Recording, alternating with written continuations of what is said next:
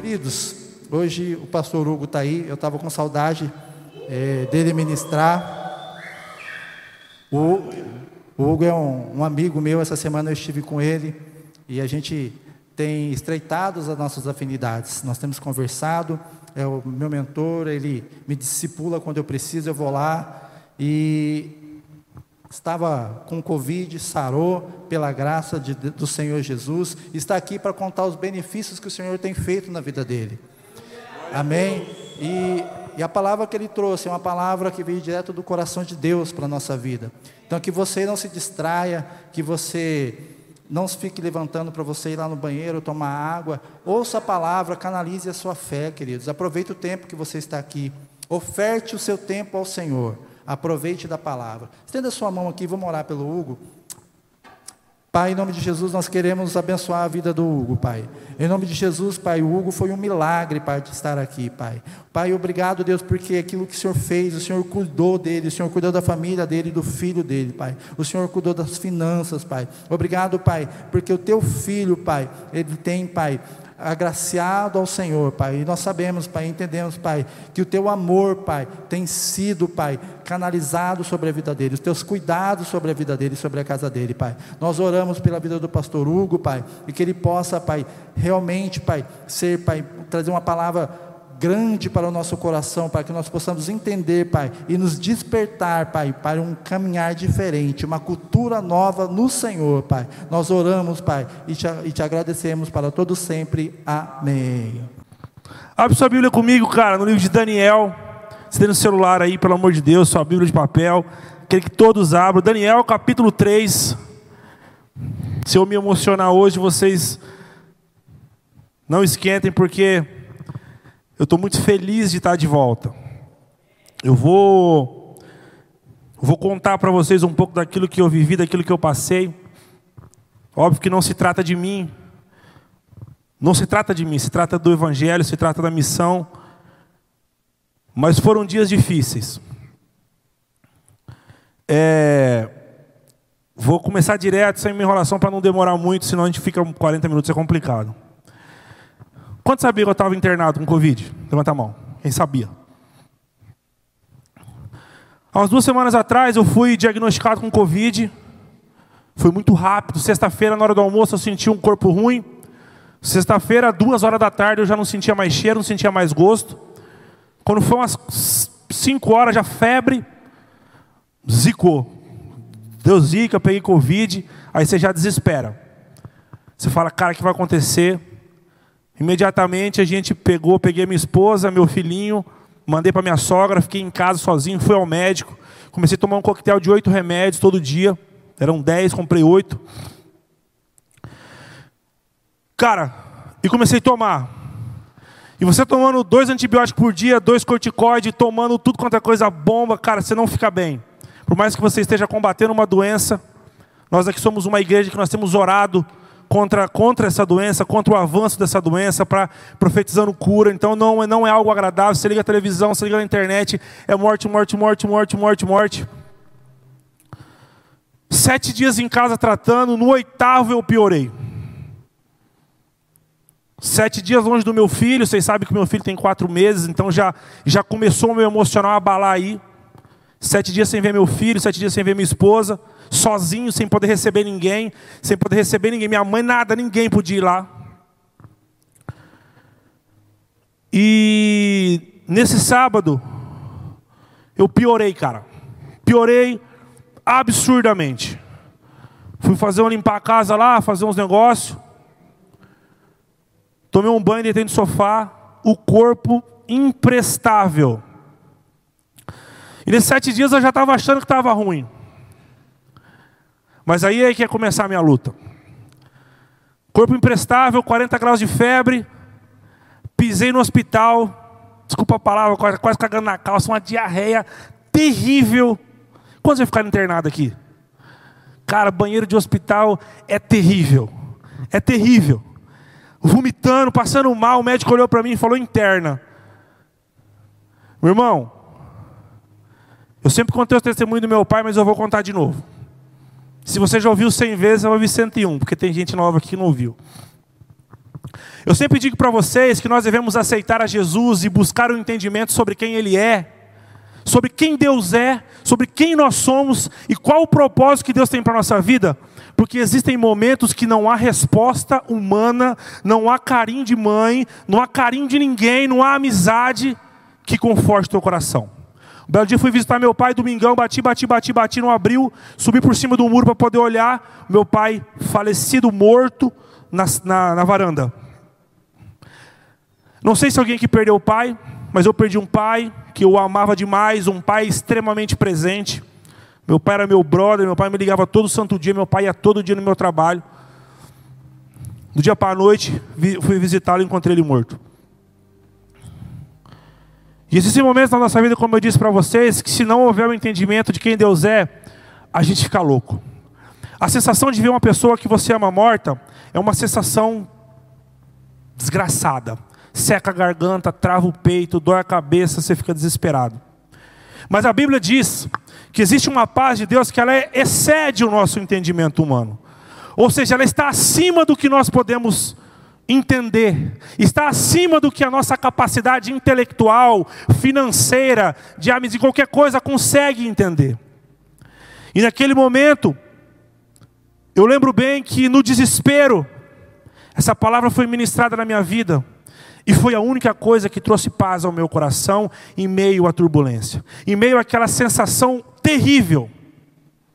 E eu me recordo demais. E não dói mais o meu coração em dizer isso, porque eu sei quem Deus é. Eu confio nele, eu sei que existe um propósito para todas as coisas. Mas se eu não o conhecesse, com certeza o meu emocional estaria completamente deturpado e eu estaria fazendo perguntas que não há resposta até o dia de hoje.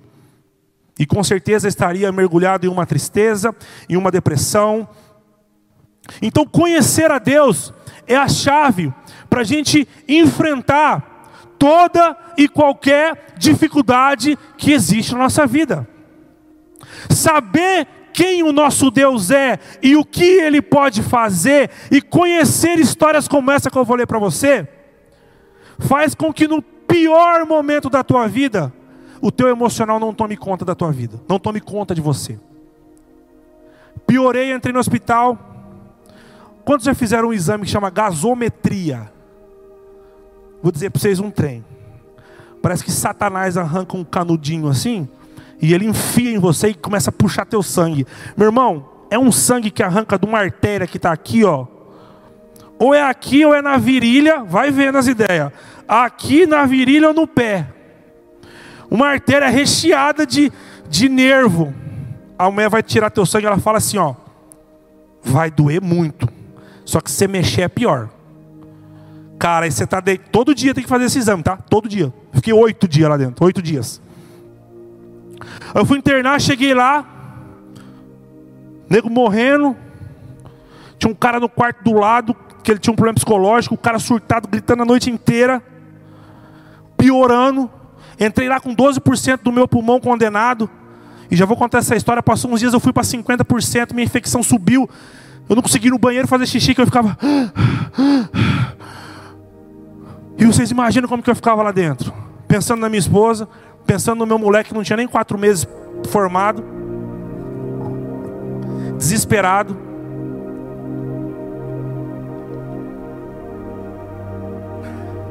Mas todas as vezes que batia esse desespero e o meu emocional queria sobrepor a esta razão, eu clamava a Deus, cara. Eu clamava a Deus. E é a única forma, cara, de você não desesperar, de você não ficar louco. Chegando aqui no hospital, só aplausos para a equipe médico, enfermeiro, cara, que Deus me livre que esse povo é muito gente boa mas a vida, o dia a dia clínico de quem está internado com Covid é muito dolorido. Meu acesso aqui, você fica com acesso. E o Covid, além dele zoar seu pulmão, ele esconde as suas veias. Meu acesso saía toda hora. Meu irmão, cada vez que ia furar minha veia, era 7, 8, 10 vezes para achar minha veia. Para achar minha veia. Aí toma corticoide, sobe glicose, toma insulina, toma anticoagulante.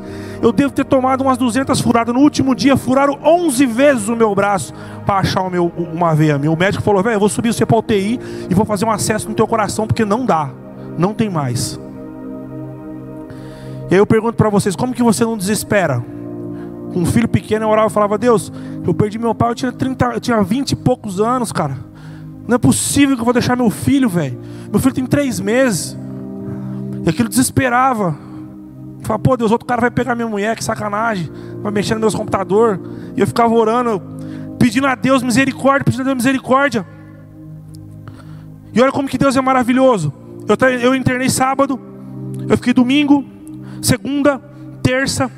Na quarta-feira, Deus mandou um anjo lá para falar comigo. E eu piorando, cara. Eu piorando. Eu piorando. Uma mulher chegou de noite pegou na minha perna e falou: Filho, você está tomando medicação durante o dia? Eu falei: Não. Ela falou: Eles erraram a sua medicação. Seu pulmão de 10 foi para 50.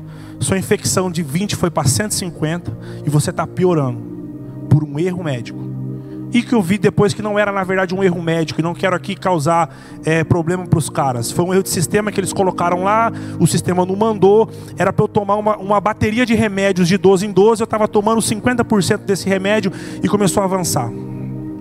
Eu que poderia ter alta numa quantidade de menor de dias, e o meu medo era pegar uma outra bactéria e ficar lá dentro, enfim, não sei lá, em contáveis dias. Deus mandou essa pessoa que teve a curiosidade de olhar para os meus papéis um belo dia de frio à noite e descobriu essa situação. Vou dizer para vocês, se eu ficasse mais um dia nessa situação sem remédio, eu poderia ter sido entubado. E a gente sabe que o processo de intubação ele, ele, é, ele é muito agressivo com a pessoa que está sendo entubada. Aonde que eu quero chegar contando isso antes de ler a palavra de Deus?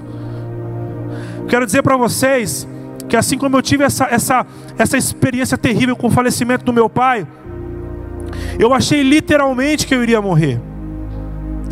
E quando você tem essa, essa sensação, o seu emocional, ele dá uma bagunçada. E o meu tinha um extra por causa do meu filho. E aonde eu quero chegar? Que não importa qual seja a luta que você enfrenta, quando você tem o pleno conhecimento da palavra de Deus e de quem Deus é, pode acontecer o furacão, pode vir o vento que for, pode vir a notícia ruim que for. O Espírito de Deus faz você ter paz em meio a essa turbulência. Eu me lembro bem que teve um dia, cara, quando eu recebi essa notícia que eu fiquei mal. Meu irmão, eu virei para o lado, eu coloquei um louvor chama Espírito enche a minha vida. Cara, não esqueço, eu chorei a noite inteira que Deus deu. Acho que eu desidratei, mas eu chorei a noite toda, velho. Eu lembro que minha medicação era quatro e pouco da manhã, eu parei de chorar quando a mulher chegou. Em nenhum momento eu questionei a Deus, cara. Em nenhum momento a Deus eu falei por quê. Eu só falava, Deus, o Senhor sabe do que está acontecendo. Quando Jesus Cristo nasceu, cansei de falar isso aqui. Olha lá o galã lá. Quando Jesus Cristo nasceu, as, o, o rei, naquele momento, queria, por medo da ascensão de Jesus, e ele achando que Jesus iria tomar o trono terreno, o rei colocou uma ordem para se matar todas as crianças de dois anos para baixo, daquela região toda, porque aí mataria Jesus. E eu lembrava disso claramente, que Jesus, Deus, não livrou Jesus desse problema. Só que em todo momento um anjo aparecia para José e falava: pega o menino e leva o menino para tal lugar, porque os caras querem matar ele, vai chegar aí. Quando o menino chegava lá, o anjo aparecia de novo falava: pega o menino, vai para o Egito, porque os caras vão chegar e vão matar ele. Quando o guri chegava lá, falava, pega Jesus e desce para lá. Ou seja, Deus não livrou ele desse problema, mas porque eles eram, porque José, Maria e era Jesus Cristo, eles eram íntegros. E óbvio que existia um propósito, o Senhor vinha antes e dizia: vai para lá, vai para lá, vai para lá. E eu falava: Deus, eu sei que se eu estou aqui, existe algum propósito para a minha vida. Eu sei que o Senhor não livrou de eu estar aqui mas eu sei que aqui o Senhor está me cuidando. E aí eu chorava, pai, porque aí eu chorei, chorei, chorei, chorei, chorei. E eu lembro bem, cara, que eu ouvi uma voz falando: o choro pode durar uma noite. Quando eu vi aquilo no meu ouvido, as minhas lágrimas cessaram. E eu falei: eu vou receber uma notícia boa amanhã de manhã. Aí quando chegou de manhã, o meu acesso saiu. Falei, Jesus, será que essa era a notícia? E dele furar, meu irmão. Fura uma, fura duas, fura três, fura quatro. E eu estou dando ênfase na agulha porque eu tenho 1,90m, sou grandão, mas eu tenho pavor de agulha. E o, o, o, enfermeiro falava, rapaz, é um negócio que quando o cara tem medo de agulha, parece que é aí que a gente não acerta. E dele furar, bicho, furar a mão. Aí o cara falou, eu lembro que ele falou para mim, bicho, eu vou ter que furar sua virilha. Eu falei, o quê? Ele falou, vou ter que furar tua virilha, velho, não tô achando. Eu falei, pensa no serviço, eu aqui de perna aberta, olha que legal. Eu de perna aberta, você furou minha virilha. Eu falei, não, irmão, vai furar minha virilha, não, tem que furar algo, pelo amor de Deus. Eu falei, não vai furar, pai. Fura meu braço. Graças a Deus, o cara achou. Mas a notícia boa ainda viria. A minha infecção que tinha triplicado, passou naquele dia, o médico chegou, falou: Olha, não sei o que foi, mas a sua infecção caiu pela metade. Deus está na, tá na jogada. Deus está na jogada. Aonde ainda eu quero chegar com isso? Que na tua vida, você, em nome de Jesus, você não vai enfrentar um quadro clínico desse, porque isso é terrível. Eu profetizo sobre vocês, orei por vocês lá e oro por vocês por isso.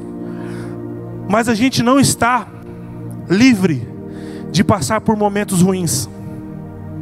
A gente não está livre de terminar um relacionamento que você ama uma pessoa. Inevitavelmente você vai sofrer.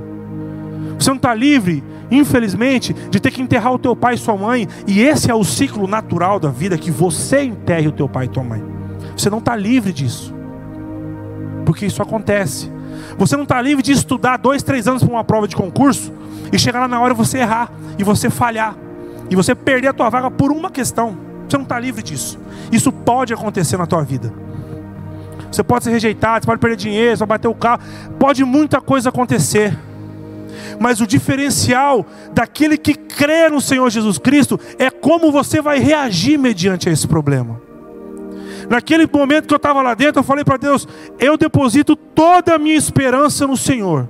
Porque se eu ficar focado naquilo que o médico está falando, o outro errou, o outro não sei o que, não acha veia, aí você liga na TV, morreu duas mil pessoas hoje, entubou, não tem mais leito, não sei aonde, vacina acabou. Aí você começa, se você ficar vidrado naquilo que o mundo está dizendo sobre o que você é e sobre o que você pode fazer, meu irmão, é depressão, é corte no negócio, é desespero, é loucura e você não vai para lado nenhum.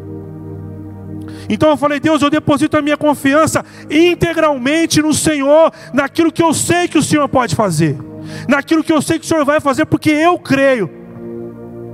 E eu orava, cara, e eu chorava, eu mais chorava do que orava, eu mais chorava do que orava, e dele furadeira. E aí eu, eu, eu, eu, vamos ler essa história? Vamos ler essa história? É um pouco grande.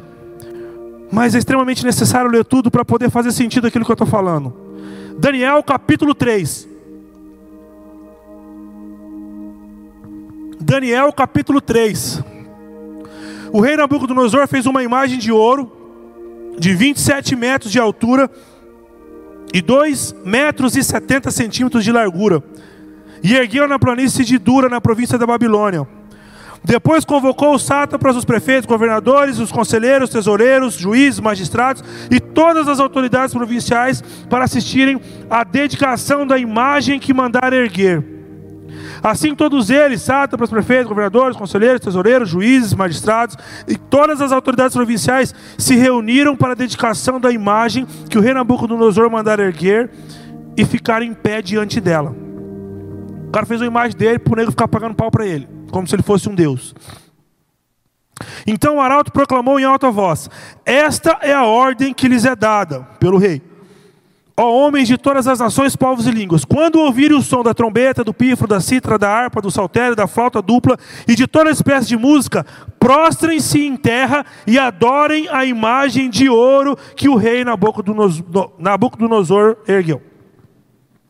Quem não se prostrar em terra e não adorá-la será imediatamente atirado numa fornalha em chamas.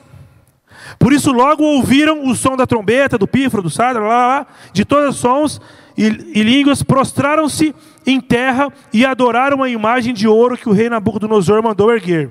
Versículo 8: Nesse momento, alguns astrólogos se aproximaram e denunciaram os judeus. Disseram, disseram ao rei Nabucodonosor: Ó rei, viva para sempre. Tu emitiste um decreto, ó rei, ordenando que todo aquele que ouvisse o som da trombeta, do pífero, da cítara, da harpa, do saltério, da flauta dupla e de toda espécie de música, se prostrasse em terra e adorasse a imagem de ouro. E que todo aquele que não se prostrasse em terra e não adorasse seria atirado numa fornalha em chamas. Mas há alguns judeus que nomeaste para administrar a província da Babilônia, Sadraque, Mesaque e Abidnego, que não te dão ouvidos, ó rei não prestam culto aos teus deuses, nem adoram a imagem de ouro que o Senhor mandou erguer. Furioso, Nabucodonosor mandou chamar Sadraque, Mesaque e e assim que eles foram conduzidos à presença do rei, Nabucodonosor lhe disse: É verdade, Sadraque, Mesaque e que vocês não prestam culto aos meus deuses, nem adoram a imagem de ouro que mandei erguer? Pois agora, quando vocês ouvirem o som da trombeta, do pífero, da citra, da harpa, do saltério, da flauta, dupla e de toda espécie de música, se vocês se dispuserem a prostrar-se em terra e adorar a imagem que eu fiz, será melhor para vocês. Ou seja, uma ameaça. Mas se não a adorarem, serão imediatamente atirados numa fornalha em chamas. E ó a zombaria dele agora. E que Deus poderá livrá-los das minhas mãos? Sadraque, Mesaque, Abidnego responderam ao rei: Ó Nabucodonosor, não precisamos defender-nos diante de ti. Se formos atirados na fornalha em chamas, o Deus a quem prestamos culto pode nos livrar-nos e ele nos livrará das tuas mãos, ó rei. Mas se ele não nos livrar, saiba, ó rei, que não prestaremos culto aos teus deuses, nem adoraremos a imagem de ouro que mandaste erguer. Para aí, mas não fecha. Se liga no negócio, cara. Essa é a geração que a gente precisa ser. Essa aqui foi a primeira história que eu acho que eu aprendi da Bíblia quando eu era criança, que meu tio e minha tia contaram para mim. O rei, naquele tempo, tinha essa parada dos caras querer se nomear Deus. Os caras, eles faziam uns trem, eles achavam que eles podiam tudo. E os caras fizeram uma imagem, falaram, cara, agora todo mundo vai me adorar. Mas naquele tempo existiam esses três caras, junto com Daniel. Aqui não vai falar Daniel, mas um pouco antes fala também. Que eles tinham a convicção de quem Deus era. Eles tinham a plena convicção de quem Deus era, e eles tinham a plena convicção do relacionamento que eles tinham com Deus, e eles entendiam que não importa o quanto parecesse favorável, não importa o quanto parecesse bom, não importa o quanto parecesse agradável, eles jamais aceitariam qualquer tipo de oferta que pudesse ferir ou manchar o relacionamento que eles tinham com Deus. Você sabe o que acontece hoje? A mesma coisa que acontecia. O diabo ele é trouxa, ele só tem um trampo. O diabo ele tem o mesmo papel sempre. Ele quer te dar, te dar, te dar, te dar, te dar, para parecer que o que tem lá fora é mais favorável do que tem aqui dentro. E quando eu falo aqui dentro, não é somente da igreja. Quando eu falo aqui dentro, é uma vida sua plena com Deus. Quando Jesus estava de jejum no deserto, jejuou 40 dias e 40 noites e o diabo não apareceu. Mas a Bíblia diz que quando ele teve fome, ou seja, quando ele sentiu a fraqueza, o diabo apareceu. Ó, oh, se você me prostrar, eu vou te dar isso. Mostrou a glória de todos os reinos. Ó, oh, se você prostrar, eu vou te dar isso. O diabo mantém essa mesma atitude até hoje. Quando se trata de tentar tirar você de dentro da igreja, quebrar o teu relacionamento com Deus. Ele vai te oferecer coisas. É relacionamentos, é amizade, é cachaça, é sexo, é o escambau, é um monte de oferta que sim parece favorável. Para quem não sabe, eu vivi fora da igreja durante muito tempo. Eu aceitei Jesus com 22 anos. Estou com 34. Então vivi muita coisa fora. Não sou hipócrita de falar, sim, as ofertas são muito boas. As ofertas sim são muito favoráveis. Mas o diabo ele te dá uma coisa boa aqui. E quando você morde a isca dele, meu irmão, ele arranca a tua vida e te arruina. E te arruina, te acaba com você, acaba com você. Sadraque, Mesaque, Abednego, eles tinham convicção de quem eles eram. Eles tinham uma convicção, e meu irmão, Eu passei um aperto que eu achei que eu ia morrer, mas nem se compara com isso aqui. Hoje o, o, o Marquinho traz, não pode falar, me adora aqui, o, senão eu vou passar uma espada na tua cara, na tua cabeça. Não pode. Mas antigamente, arrancar a cabeça dos outros era mato, era fácil, era, podia qualquer um. O rei podia o que ele queria, mano. Se o rei olhasse para tua mulher e falar, eu quero, então perdeu. Ele podia levar. Se liga, antigamente era muito complicado, era bem mais complicado. E os caras viviam nesse tempo. Então imagina a convicção que esses caras tinham do relacionamento com Deus, ao ponto do rei, que já tinha tomado Judá, levado todo mundo como escravo, já estava escravizando os caras, ao ponto do rei falar: bicho, que nem falou ali, se você não se prostrar, o pau vai torar. E eu quero ver que Deus que vai te livrar. E os caras falaram: rei, obrigado. O cara falou: rei, o problema é teu. Eu não preciso me justificar diante de você, porque eu sei o Deus que eu sirvo. Ele vai me livrar. E se ele não me livrar, ele continua sendo Deus e está valendo. E o Senhor vai para o quinto dos infernos. Sabe qual é o problema hoje? Que no primeiro dodói do nosso coração, a gente cede. No primeiro probleminha que a gente tem, a gente vai lá, volta para cachaça. No problema, problema que a gente tem, a gente volta para o ex. Ai, volta lá e volta, fica aquele rolo todo, aquele vai e volta, aquele volta. No, problema, no primeiro problema que eu tenho, eu junto com um começo a falar mal do outro. No primeiro problema que eu tenho, eu vou lá, colo, quero colar para passar na prova. No primeiro problema que eu tenho, eu quero ter vantagem para conseguir dinheiro. A gente cede muito fácil. E a única coisa que justifica isso é a falta do conhecimento bíblico que nos coloca conectados 100% com Deus. Porque o cara aqui, ele não ia perder um iPhone, velho. Ele não ia perder uma garrafinha. Ele ia perder a vida dele. A parada era assim: se não dobrar, eu vou jogar você para queimar você vivo. Queimar você vivo. E o cara falou: ó, vaza. Quero que você se lasque, rei. Eu sirvo um Deus maior do que você. E eu não estou nem aí para a tua opinião. Preste atenção no que está acontecendo no mundo hoje. Preste atenção no Instagram, no Facebook, em tudo quanto é rede social, TikTok, o escambau. A erotização das mulheres como objeto, de homem, todas essas paradas que estão tá acontecendo, meu irmão. Se você não tiver um filtro, você cresce com a sua mente deturpada, achando que o errado é o certo e que o certo é o errado. Você viu que todo mundo se dobrou, só três que não. Era um reinado, mano. Sei lá quantas mil pessoas, talvez milhões de pessoas tinham, não sei. O que tem que dizer para nós aquilo que é certo e que é errado não é a TV. Não é esses blogueiros que vivem com uma vida achando que é tudo alegria, mas lá atrás está tudo depressivo e a gente seguindo os caras, seguindo os conselhos dos caras. Não é isso. O que tem que dizer para mim o que está certo e o que é errado é o que a Bíblia diz. O que quer dizer, o que, o que diz para mim que está certo, como eu trato a minha esposa, como ela me trata, como eu trato meu filho, como eu vivo em família, como eu vivo em amizade, como eu trato a igreja, como eu tenho que ser com os meus amigos, é a Bíblia que determina. Não há alguém que siga essa palavra, meu irmão, que algo de errado. Ah, mas você estava internado. Sim, eu estava internado. É igual os caras aqui. Se Deus, se alguém podia me livrar de lá, era Deus. Meu irmão, os enfermeiros, os caras, tem que orar, vocês têm que orar todo dia por esses caras. Os caras estão, a gente fica usando máscara porque a gente acha que alguém pode estar com Covid. Lá dentro só tem negro explodido, igual nós, igual eu estava. Só tem cara com Covid. E os caras estão lá trabalhando tudo desprotegido. Porque não tinha uma única vez que esses caras vinham tirar meu sangue, que eles não tinham que tirar a luva e tocar em mim. Então a gente tem que orar por essas pessoas e ter a convicção que o que determina para nós o que é certo e o que é errado é a palavra de Deus. Só que é difícil. Eu confesso para vocês que é difícil. É difícil você dizer um não quando aquilo vai te favorecer em um momento que você está mal. Mas o trabalho com Deus é assim, ó.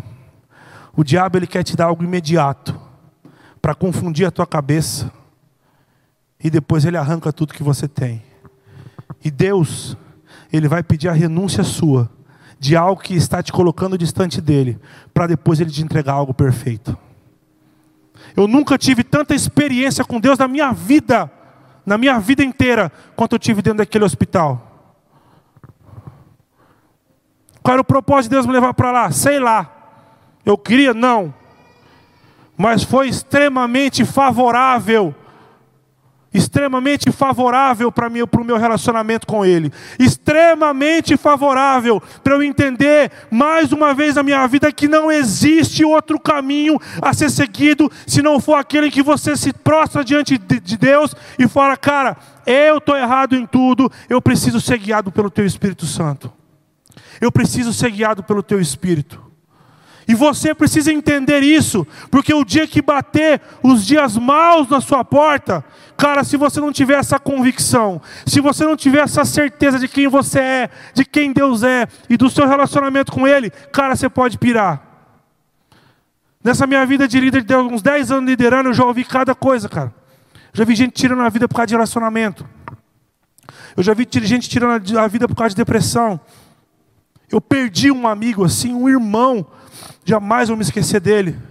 Porque ele entrou numa depressão por causa de um relacionamento, ele tentou se matar. Ele falava para mim, mano, eu saía de moto, assim na toda, varando sinal, louco para alguém me atropelar.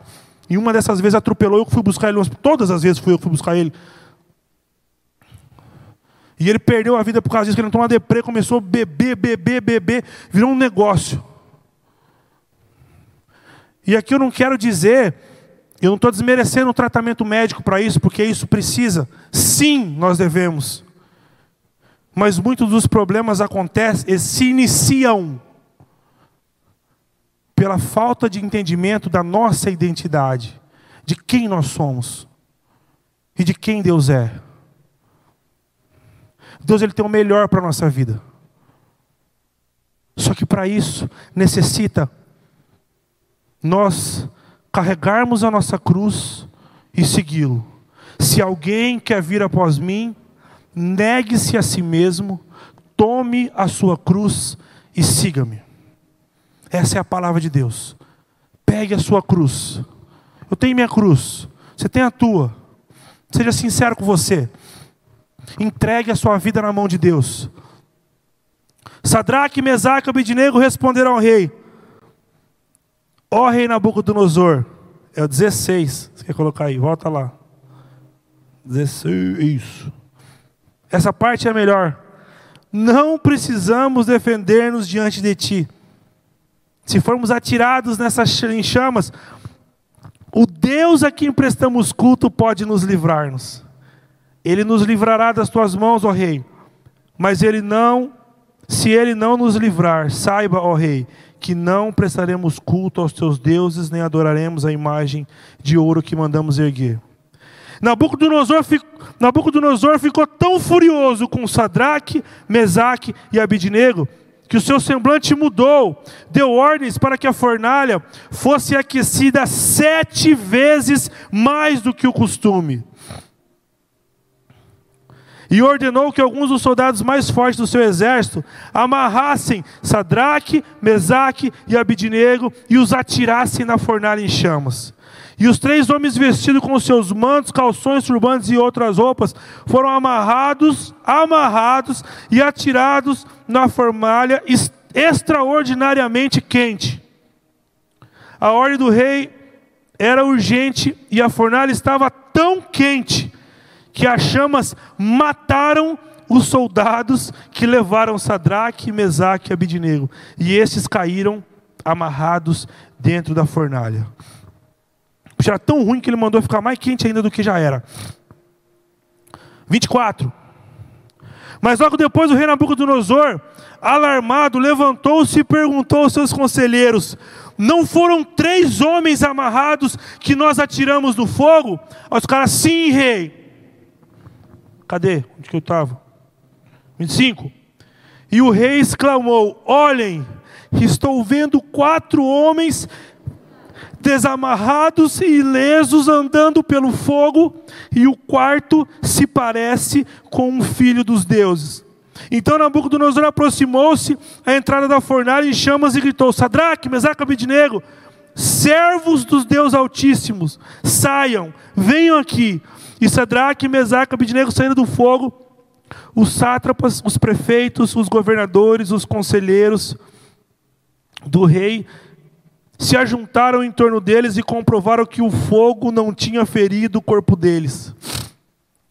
Nenhum só fio de cabelo tinha sido chamuscado. Os seus mantos não estavam queimados e não havia cheiro de fogo neles. Disse então o rei Nabucodonosor: Se liga, irmão, louvado seja o Deus de Sadraque, Mesaque e Abidnego, que enviou os anjos, que enviou o seu anjo e os livrou os seus servos. Se liga do negócio. Deus não livrou os caras da fornalha. Deus livrou os caras na fornalha. Você sabe por que, que não queimaram eles? Porque o fogo do Espírito que estava dentro dos caras era muito mais forte do que o fogo que estava lá dentro. O que nós temos que entender na nossa vida, que aquele que nós servimos e a quem nós confiamos e entregamos a nossa vida, é muito mais forte do que todo e qualquer problema que nós podemos enfrentar mas a nossa conexão precisa estar limpa com Ele, para a gente ter a mesma certeza que esses caras tiveram. O cara falou, velho, vá para o quinto dos infernos, aumenta cem vezes esse fogo e joga a gente lá, porque se tem alguém que pode me tirar de lá, é o Deus que eu sirvo. Se liga que a fé dos caras era tão forte que no final o mesmo rei que falou: "Eu quero ver o Deus que vai te tirar de lá". Esse mesmo cara falou assim, ó: "Louvado seja o Deus de Sadraque, Mesaque e Abidnego". Se liga de um negócio, não se trata, meu irmão, de nós. Se trata da exaltação do nome de Jesus. Não se trata de nós, é uma missão. O Evangelho não foi feito para mim, o Evangelho foi feito para passar por mim. Ele não foi feito só para você, ele foi feito para passar de você. A convicção dos caras era tão grande, velho, que no final os caras falaram: Louvado seja o Deus da Renata, do Fernando, do Hugo, da Jaque. Você está ligado? Quando nós o obedecemos, quando nós entendemos e apostamos todas as nossas fichas nele, a resposta vem. Deus não me livrou do Covid, Ele me livrou lá no Covid. Eu podia ter morrido. Se Deus não mandasse aquela mulher lá, que eu não sei que raio que foi que aquela mulher foi ver a minha ficha, eu tinha ficado um dia, bicho. Eu tinha sido entubado. E aí, a vaca já estava meio no brejo. Já estava no bico do corvo.